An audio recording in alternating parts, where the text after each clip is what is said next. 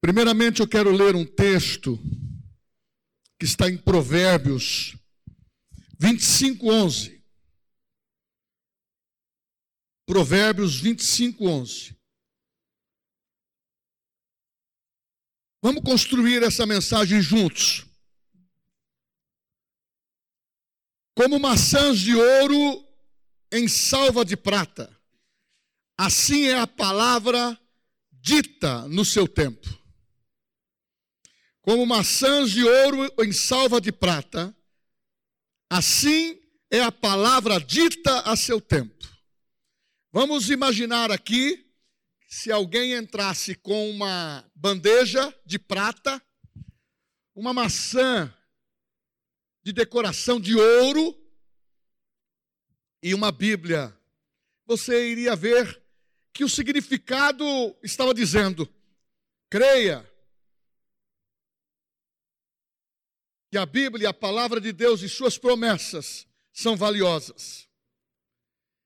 E Deus quer dar esse destaque sempre ao teu coração, para você confiar naquilo que Ele disse. Porque Deus não erra, Deus não falha, Deus não está reescrevendo a Sua palavra, Ele já mensurou de Gênesis a Apocalipse, para que você creia que tudo está no controle. Ele é Deus, Ele é poderoso. Como o Cauê disse aqui, a economia pode ter mudanças, homens podem ter mudanças, mas o nosso Deus permanece. Mas eu, dentro da construção dessa mensagem, eu quero trazer para você que você pode, você tem poder de mudar a circunstância, você tem poder de mudar a história. Você pode influenciar para o bem. Você pode se erguer como um servo de Deus e dizer que na igreja de Cristo, na família e também na nossa nação, porque a Bíblia diz: bem-aventurada é a nação cujo Deus é o Senhor. O nosso Deus não vai se curvar perante Baal. O nosso Deus é que dá as normas, está estabelecido. A, diz, a palavra diz em Provérbios 23, 18: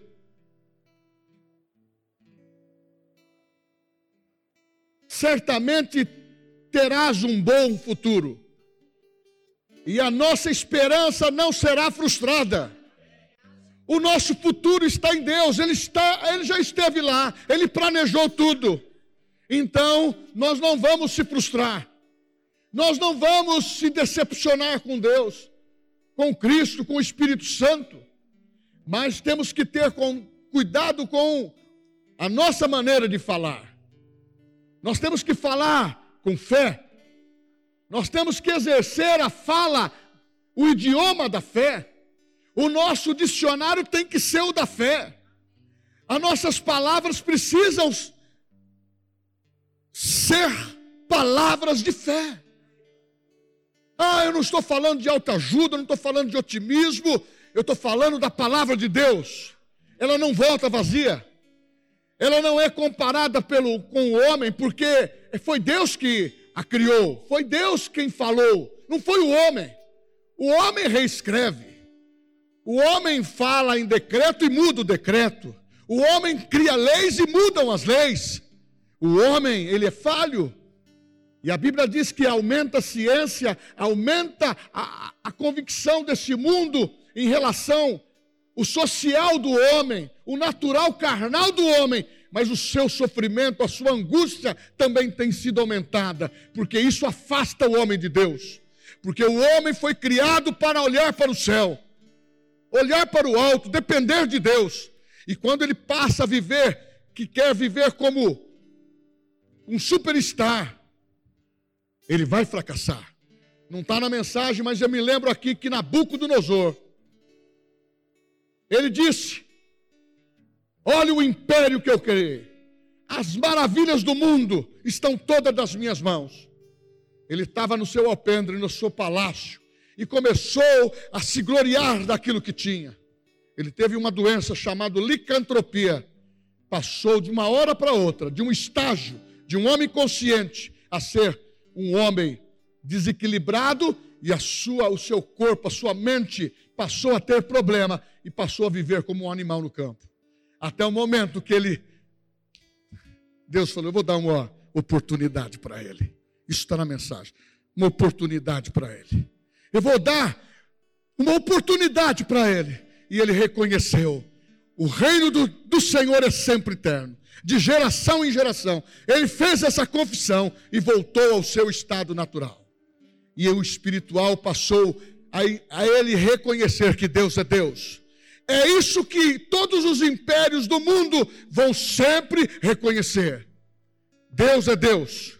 Agora, o Cristo, a Bíblia diz, eles vão reconhecê-lo mundialmente como Senhor. Eles vão reconhecer mundialmente como Rei dos Reis. Então não fique preocupado. Só creia na palavra e descanse no Senhor. Se a gente colocar a nossa fé em ação, vai dar tudo certo. Vai dar tudo certo. A nossa maior manifestação que Deus gosta, que Deus ama, que Deus quer, e ele diz: ele aprendeu bem a lição, é confiar nele. Davi disse: uns confiam em cavalo, uns confiam em si mesmo, mas nós confiamos no Senhor que fez os céus e a terra.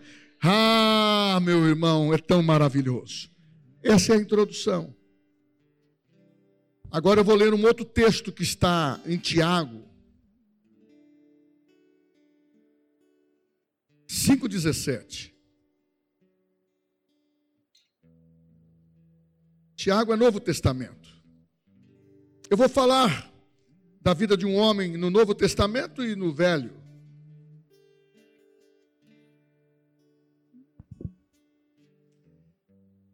E você vai se surpreender. Porque o que ele operou pelo poder de Deus, ele operou como homem de Deus, mas como homem que viveu nessa terra. 5, 17 e 18 diz assim: Elias era homem semelhante a nós, sujeito aos mesmos sentimentos, e orou com instância para que não chovesse sobre a terra.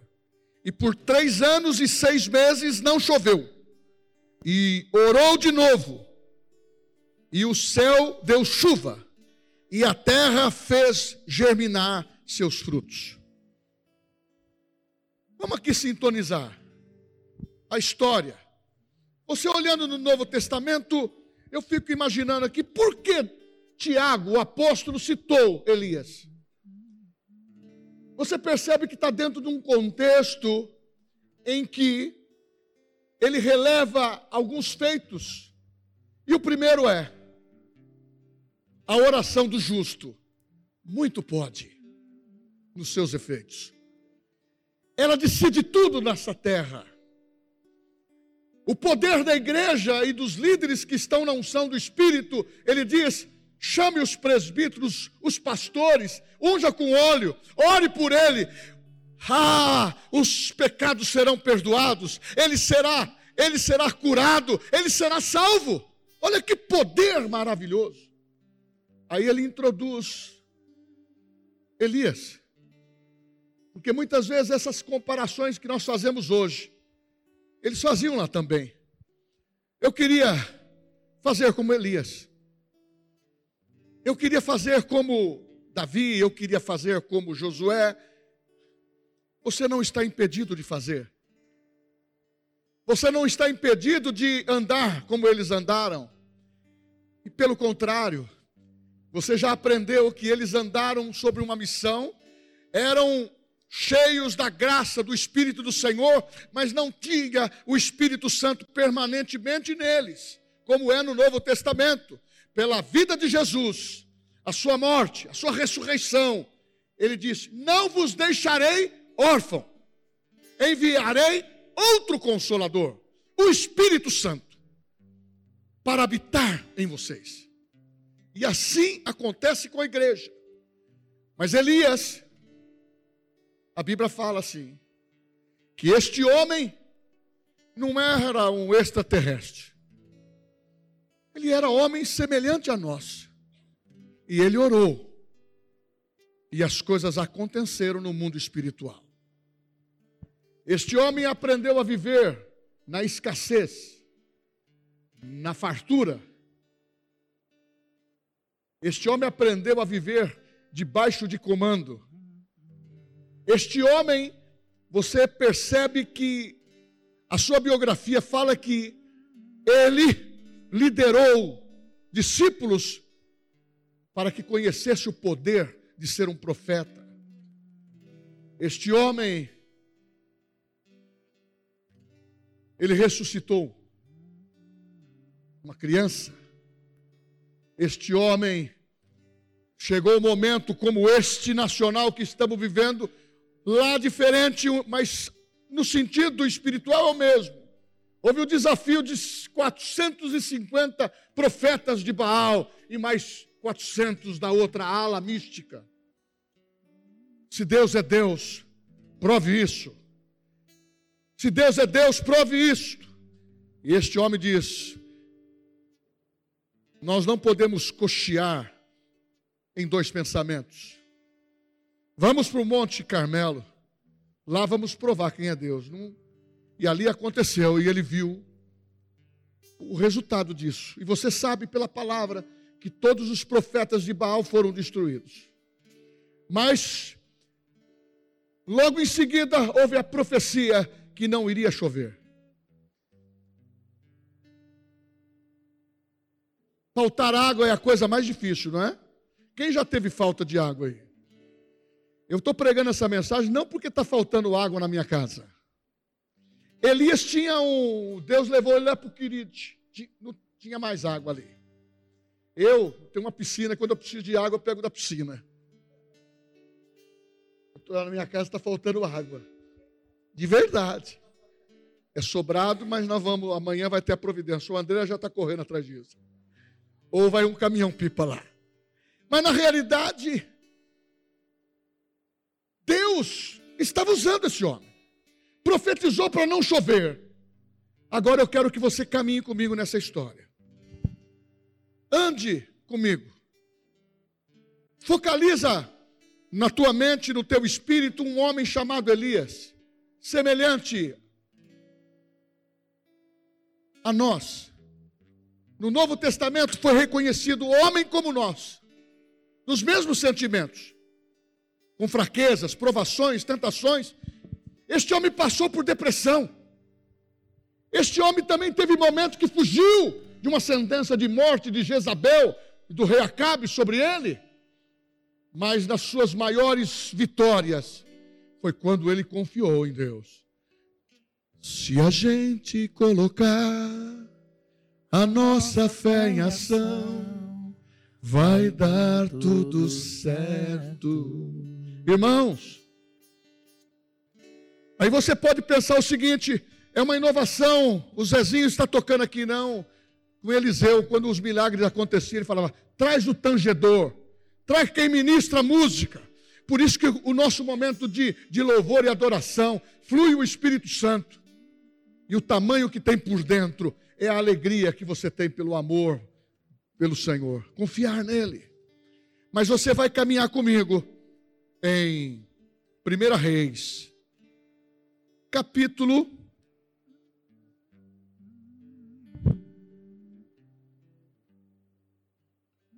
dezoito. Eu quero que você caminhe comigo. Deus vai te levantar por dentro. Não, vocês não ouviram. Deus vai te levantar por dentro. Amém. Porque você é maior mil vezes por dentro do que por fora. Aleluia. Porque você precisa de um ânimo novo. Você precisa de recuperar o ânimo. Você precisa saber em quem você está colocando a sua fé. Vai dar tudo certo se nós mantivermos posição vai dar tudo certo se você orar, se você tiver fé e a graça de Deus contagiar você. Mas você precisa estar contagiado. Quem está contagiado aí? Diga amém. Fala glória a Deus. Aleluia. Glória a Deus. Vá para comigo agora no versículo 41. é a história. Então disse Elias a Acabe: Sobe, come e bebe, porque se, se ouve o ruído de abundante chuva. Subiu Acabe a comer e a beber. Elias, porém, subiu ao cimo do Carmelo e, encurvado para a terra, meteu o rosto entre os joelhos. Aqui já há uma diferença. Você capítulos anteriores mostra que ele orou e houve seca na terra, três anos e meio. E Deus iria restaurar isso, porque Deus disse, falou para Elias. Mas aqui já há uma diferença.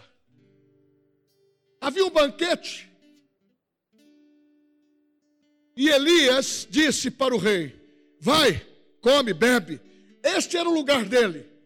Mas o lugar de quem teme a Deus e tem confiança é o altar. Ele foi para o altar e a diferença começou a surgir. A situação era a mesma. Aos olhos dele era seca. Aos olhos dele não havia nenhuma nuvem no céu. Aos olhos dele e do moço, tudo estava a mesma coisa. Quando você pensa que as coisas não estão acontecendo, nós temos ensinado isso, que o mover da fé, ele ensina desta forma: eu não ando por aquilo que eu vejo, eu não ando por aquilo que eu sinto, eu ando por aquilo que eu creio. E ele cria completamente na palavra de Deus. E estava ensinando isso para o moço, mas nada era visível. Muitas vezes, você orando, Elias orou, Tiago orou, Jesus orou, Pedro orou, a igreja ora, e as coisas começam a se resolver. Tudo se resolve no reino do Espírito. Os céus estão abertos, e a manifestação da nossa fé é materializar aquilo que você crê, seja coisas pequenas ou coisas grandes, seja na nação brasileira ou no mundo. O que eu posso dizer para você que quem reina é o Senhor Jesus. Nós não perdemos nenhuma guerra, foi o louvor que cantamos. Não entramos em batalha para perder. Deus não te colocou no corpo de Cristo para você perder. Mas Deus te colocou para que você possa sobressair com a fé e dizer a este mundo: o nosso Deus salva, o nosso Deus perdoa, o nosso Deus cura, o nosso Deus, ele não vai excluir, o nosso Deus vai chamar, e a todos quanto ele chamar, ele vai glorificar, porque ele vai colocar o seu nome nele, o nome de Jesus, sermos semelhantes a Jesus. E Elias buscou o Senhor. Acompanhe a história. E disse ao seu moço: Sobe e olha para o lado do mar. E ele subiu. E olhou e disse: Não há nada. Então ele disse: Então disse Elias: Volta lá. E assim por sete vezes.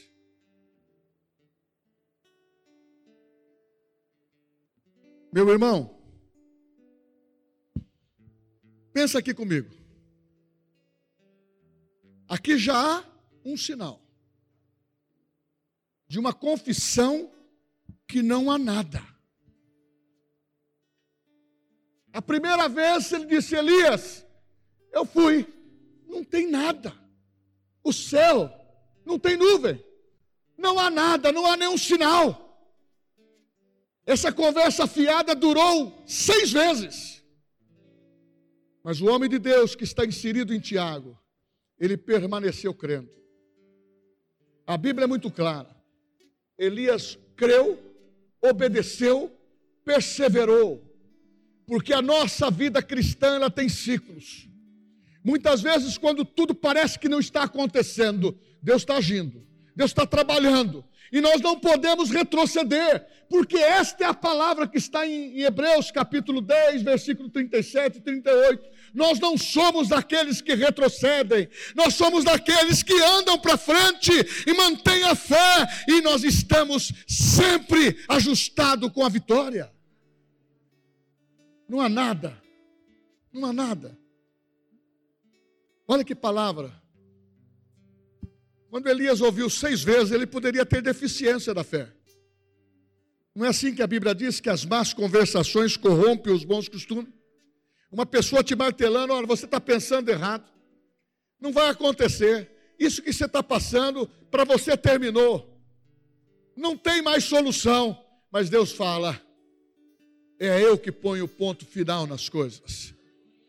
É eu que resolvo. Essa palavra humana muitas vezes ela quer destruir. São sofisma que tem falado com muitas pessoas. Não há nada na tua vida. Você é estéril. Você é pobre. Você é um cristão. Quando eu era criança, falava mequetreque. Um cristão fraco. Não. Está na hora de nós destacarmos. Porque quando a pessoa tem uma identidade, uma formatura, a primeira coisa que ele faz, eu sou engenheiro, eu sou advogado, eu sou policial militar, eu tenho a minha identidade. Ele gosta de expor a sua formação, mas está na hora de você valorizar a identidade que você recebeu de Jesus você é filho de Deus, você é embaixador. Há um poder de Deus operando na igreja nesses últimos dias que hoje está sendo visível, mas muitas vezes acontece que parece que as coisas não estão acontecendo, só movimento. Deus não vive de movimento, Deus vive de ação, agindo Deus. Quem impedirá? Coloca o seu coração para crer, comece a confiar. Não deixa ninguém falar para você, há nada. Os, os indícios que as pessoas colocam são negativos. Mas a promessa que Deus estabeleceu, ela é visível. Quando passar, você vai, vai ler no outdoor: Eu sou teu Deus, não temas, eu sou contigo. Foi isso que Davi disse pode um exército, uma guerra se estourar contra nós, mas eu vou permanecer no pavilhão de Deus, eu vou permanecer no altar de Deus, eu não vou negociar a minha fé, porque Deus está comigo, a igreja está comigo, o Senhor Jesus tem um exército poderoso. Um dia eu disse aqui: tem pessoas que em estimativa parece que o inferno está ganhando, está pensando errado, o inferno não está ganhando, são multidões de salvos que estão sendo atraídos, sendo salvos pelo amor da palavra em Cristo Jesus. Está na hora de você abrir os olhos. E se alguém falar para você que não há nada, pode no Espírito estar tá repreendido no nome de Jesus. Ah, e aqui continua a história. E assim por sete vezes. Na sétima vez, eis que se levantou, ou melhor, na sétima vez, eis que se levanta do mar uma nuvem pequena, como a palma da mão de um homem. Então disse ele: Sobe e, e diz a Acabe: Aparelha o teu carro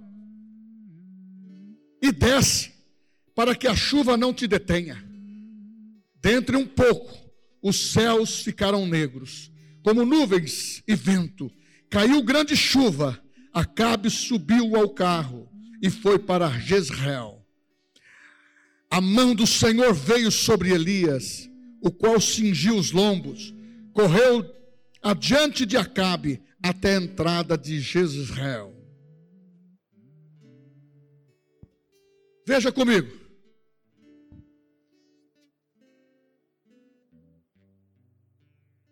Deus estava agindo. Elias estava crendo que ia chover. Ele ouve de Deus, fala para ele, aparelha o, o seu carro de guerra. Isso, vai embora. Porque vai chover. Um, chuvas torrenciais. Diante do mínimo, Elias creu. A sétima vez voltou, não dizendo mais que não há nada. A fé de Elias começou a interferir e mudar a história, mudar para aquele moço como ele deveria crer. Talvez você e eu, nós temos que mudar a maneira de crer. É crer com mais força na palavra. Ah, ouvir a palavra. A fé vem por ouvir a palavra. E a palavra é a palavra de Deus. Porque aqueles que querem ser surpreendido pelo poder sobrenatural, precisa crer na palavra. Ela gera fé, ela é maravilhosa. E aquele mínimo mexeu com o moço. Eu estou vendo. Eu vi agora alguma coisa subindo do mar. Eu estou vendo, eu vi alguma coisa. O que, que você viu? Eu vi a mão, ou melhor, eu vi uma nuvem do tamanho de uma mão de um homem que estava lá. Foi o suficiente um pequeno sinal. Antes era necessário isso. Hoje, o Espírito Santo está em você para guiar na palavra. Confia naquele que é poderoso para fazer infinitamente mais. Porque quando você começa a crer, as coisas começam a existir. Quando você começa a pôr fé e pôr força nisso, a tua vida começa a movimentar, a tua vida começa a mudar, os seus pensamentos começam mudarem para melhor, porque você tem a mente de Cristo e começa a avançar, e esse pequeno sinal mudou.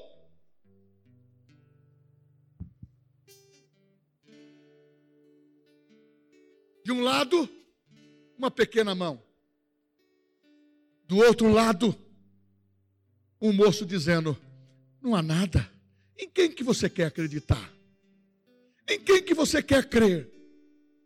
Você quer um sermão que agrade o teu coração? Não é este o propósito do Espírito Santo.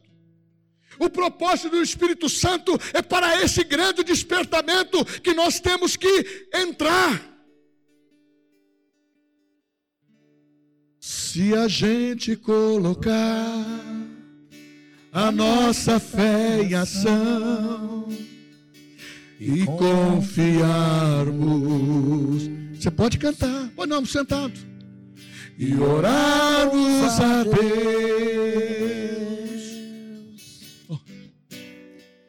Ele ouve e responde. Agora você pode por força. Vai dar tudo certo. Fala forte agora vai tudo certo, em nome de Jesus, vai dar tudo certo. Se a gente colocar a nossa fé em ação, vai dar tudo certo. Precisamos crer você pode ter uma casa bonita, um carro bonito, próspero, maravilhoso, sorridente pelas coisas que estão acrescidas dentro do seu patrimônio. Mas está na hora de nós começar a se alegrar com a crescente da palavra de Deus no nosso coração, gerando fé, estabilidade e disposição para você servir a Deus. Está na hora de você entregar alguma coisa. Não fique na ala daqueles que eu não vejo nada nada está acontecendo. Quando você não tem compreensão da fé, da palavra, você não consegue enxergar o milagre. Você não consegue caminhar. Não se engane. As pressões. Não cochear. Não vacilar entre dois pensamentos. A tua escolha vai ser importante. Você tem que escolher pelo Senhor Jesus, pela igreja, pela palavra de Deus. O que você tem no banco não me interessa. O que você é não me interessa, no sentido generalizado. Mas me interessa sim saber que você é da família de Deus, saber que você é da fé e que você predomina, você prioriza ao corpo de Cristo e nós estamos juntos para o que der e vier. E você pode dizer amém? porque a fé é crescente, a fé é dinâmica, a fé cresce com a prática da palavra. Precisamos não desistir. Quando os primeiros obstáculos vêm.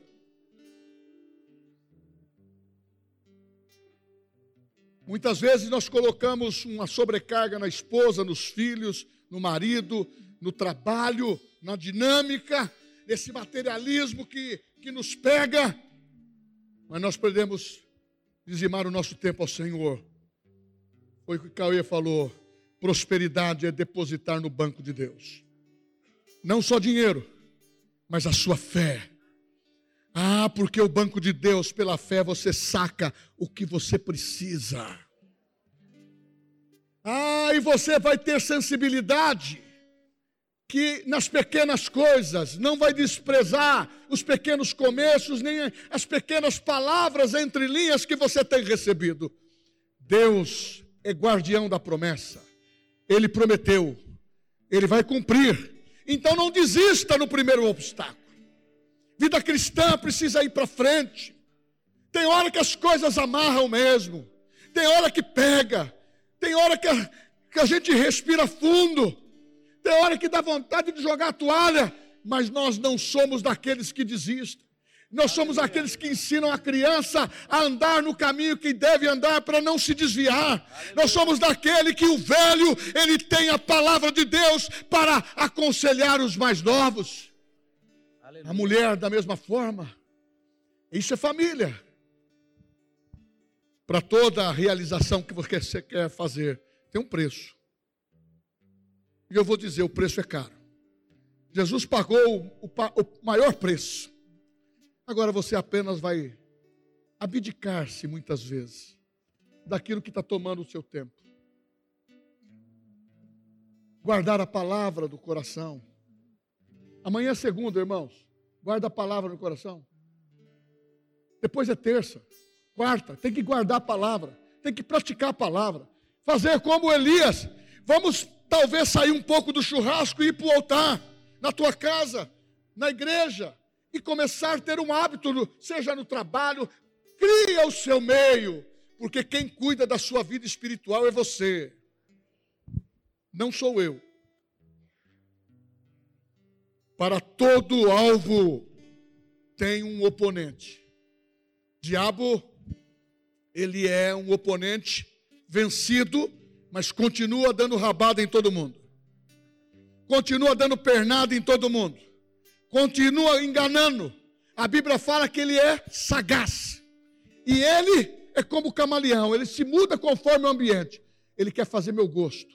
Ele quer fazer o seu gosto. Mas o nosso gosto assim é o gosto da carne que muitas vezes nós somos enganados por isso.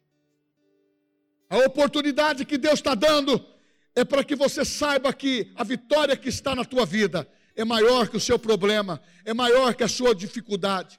E eu quero te dizer que hoje é dia de providência de Deus. Deus criando oportunidade para a tua vida.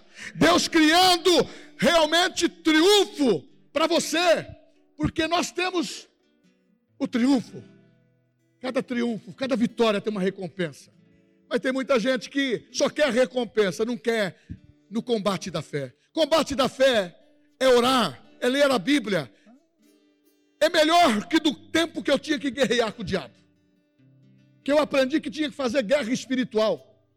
Eu aprendi que eu tinha que encontrar um demônio por dia para expulsar. Ou uma pessoa para combater. Não! A palavra de Deus não é para se degradar. A palavra de Deus é viva e eficaz. Ela traz o amor de Cristo, é boas notícias. Nós não podemos mandar nenhum ímpio para o inferno. Nós temos que dizer que o endereço dele é os céus. O endereço do inferno foi criado para o diabo. O inferno não foi criado para os filhos de Deus. Aleluia. Mas o céu sim. Ah, e quando nós estamos com o povo de Deus, nós temos alegria, porque há prazer nessa história. Por sete vezes ele disse: Não há nada. Mas eu também não quero condenar este moço. Muitas vezes a gente tem que estar no lugar certo na hora certa. Ele precisava aprender. Se você, se você continuar firme, talvez todo negativismo, todo pensamento contrário, Todos os erros do passado que o diabo quer trazer como culpa, condenar erros na educação de filhos, na família, no casamento e assim por diante, nos negócios, na perda, e você só sabe é, pensar nas perdas, nas dificuldades. Está na hora de entender que Deus pensa muito mais além disto. Ele diz: dos teus pecados, guarda isso. Eu não me lembro quando você confessa, se arrependa, se arrepende e os deixa. Mas quando você está em Cristo, você começa a enxergar oportunidades. Oportunidades que levam você a crer. Pequenas coisas fazem grandes movimentos. Pequenas coisas vai surpreender a tua fé. Muitas vezes a pessoa quer começar por cima. Eu tenho o costume de dizer, para exercer a sua fé, você quer um carro novo, comece com a bicicleta, você nunca teve. Comece a exercer como criança. Ensina os seus filhos da mesma forma. Porque adquirir é a vontade de Deus. A tua alegria é a vontade de Deus. Agora, nós precisamos entender que as pequenas coisas é que vão criar algo extraordinário e especial. Aqui nós temos jovens que vão estão se lançando no, na área de trabalho. Começa a pensar grande, filho. Nós temos família, homens que têm ótimas inteligências. Começa a pegar, pensar grande. Mas se você começar a pensar grande, pensando que você vai montar o seu negócio, o dinheiro do agiota, você já está começando derrotado. Deus vai te acrescentar gradativamente. O pouco será muito, o muito será abastança. Mas eu também tenho que falar de emprego. Se você quer prosperar lá e que outros te sirvam, comece a servir bem quem você está sob autoridade. Porque aonde você serve, você produz. Faça como José. Não do Egito, porque ele não era de lá, ele não era do mundo, era José no Egito. Aonde passamos, a graça de Deus vai fazer. Pequenas coisas, vou citar dois. Uma oportunidade. Foi rejeitado um homem chamado Davi. Os irmãos eram melhores aos olhos de Samuel. Mas Davi foi o último a ser escolhido ele teve uma pequena oportunidade. Quiseram bloquear de várias formas. Dentro da família, perto do rei Saul, mas a Bíblia diz que quem teve a oportunidade e foi agarrada com fé foi Davi. Ele começou a cantar. Essa eu não gravei. O Senhor é o meu pastor e nada me faltará. A oportunidade que teve Davi foi de ser um vitorioso contra um grande gigante. A chance que você tem hoje é você começar a deslumbrar que coisas pequenas estão acontecendo à tua volta, começa a valorizar. Começa a aumentar a intensidade da oração Começa a, intensificar a visão da promessa. Quando você tem visão da promessa e declara, vai acontecer. Mas se alguém estiver te rodeando, não há nada, não faz nada, fica aí. É como já tivemos essa história, fica em casa. Muitos morreram em casa. Não trabalha, não vai ter comida. Irmãos, Elias orou, era tempo de seca, e Deus mandou chuva, e a Bíblia diz que as sementes começaram a germinar. As sementes estão na mão da igreja, a semente está numa nação cujo Deus é o Senhor. A semente está numa nação cujo crente ora pela nação para fazer a diferença. Porque se você se calar, as pedras vão clamar. Eu vou um pouco mais longe. Se você não quiser reinar, os espinheiros reinarão no teu lugar. Tem hora que muitas vezes a gente não quer aparecer. É nessa hora que você tem que aparecer. É nessa hora que você tem que pôr a cara para bater. É nessa hora que você tem que falar que é crente. seja com o marido, com a esposa, no trabalho, em todo lugar. Nessas andanças que nós estamos declarando, o, o, Brasil é do Senhor Jesus. Nós estamos orando pela nossa família. Há uma oportunidade hoje de preservar os nossos filhos, de preservar a nossa nação. Cabe a você e a mim, a igreja e aqueles que abraçam a fé, são cristãos, vão nos ajudar. A chance, eu marquei aqui. A chance, você vai dar risada quem sabe do assunto. A chance da Jovem Pan ganhar tanta audiência era pequena, mas encarou a briga contra a corrupção, contra as pessoas que estavam defraudando, fazendo o que quiseram. Mas eles se levantaram, foram censurados, foram afastados.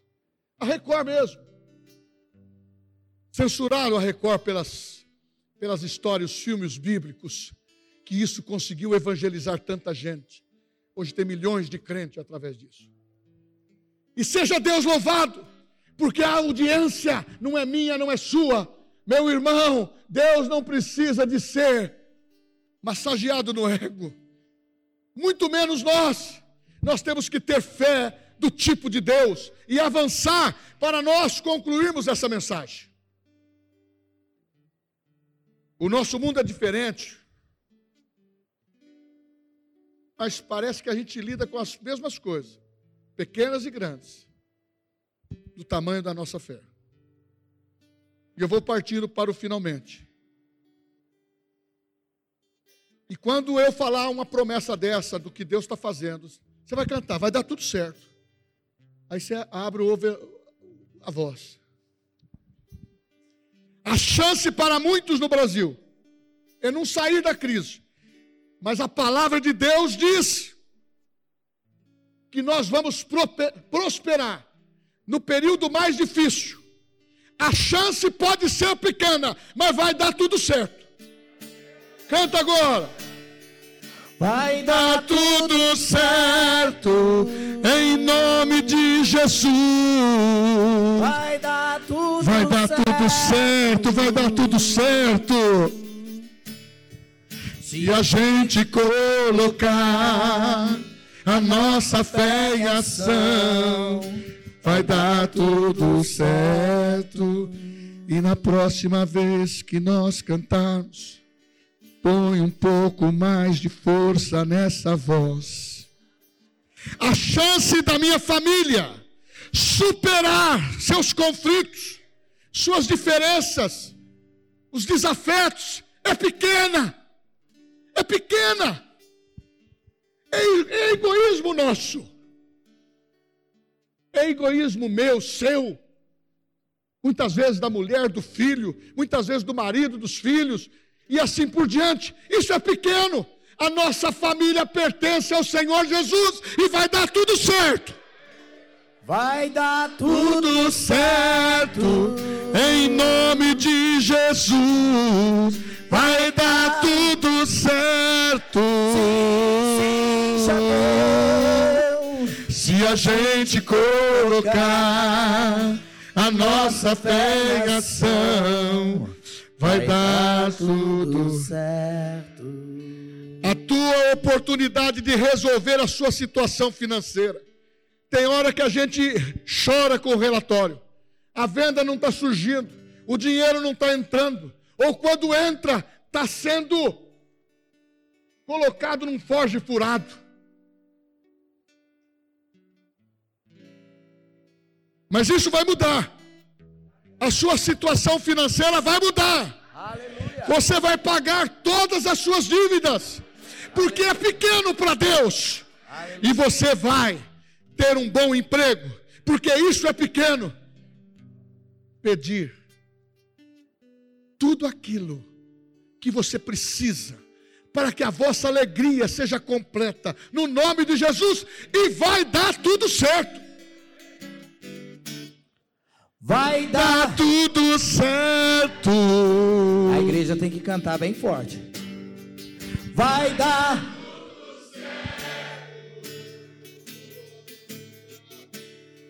Se a gente colocar a nossa fé em ação, vai dar tudo certo.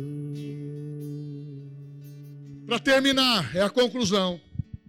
Temos que ter uma fé audaciosa, espírito de coragem, espírito de ousadia, crer no poder da palavra, que quando Elias não tinha televisão, não tinha WhatsApp, não tinha internet, Deus falou com ele: vai chover.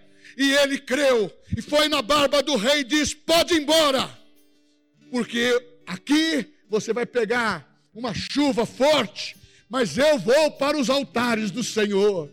Ele foi lá fazer gerar, pôs a cabeça entre as pernas, e ele, mesmo crendo, sabendo o que Deus disse, ele gerou. Foi isso que Jesus disse: tudo que você pedir no meu nome, eu vou gerar, eu vou crer, eu vou fazer para que você veja o meu poder, porque você pertence a um time especial, é a igreja. Você é filho, você é amado,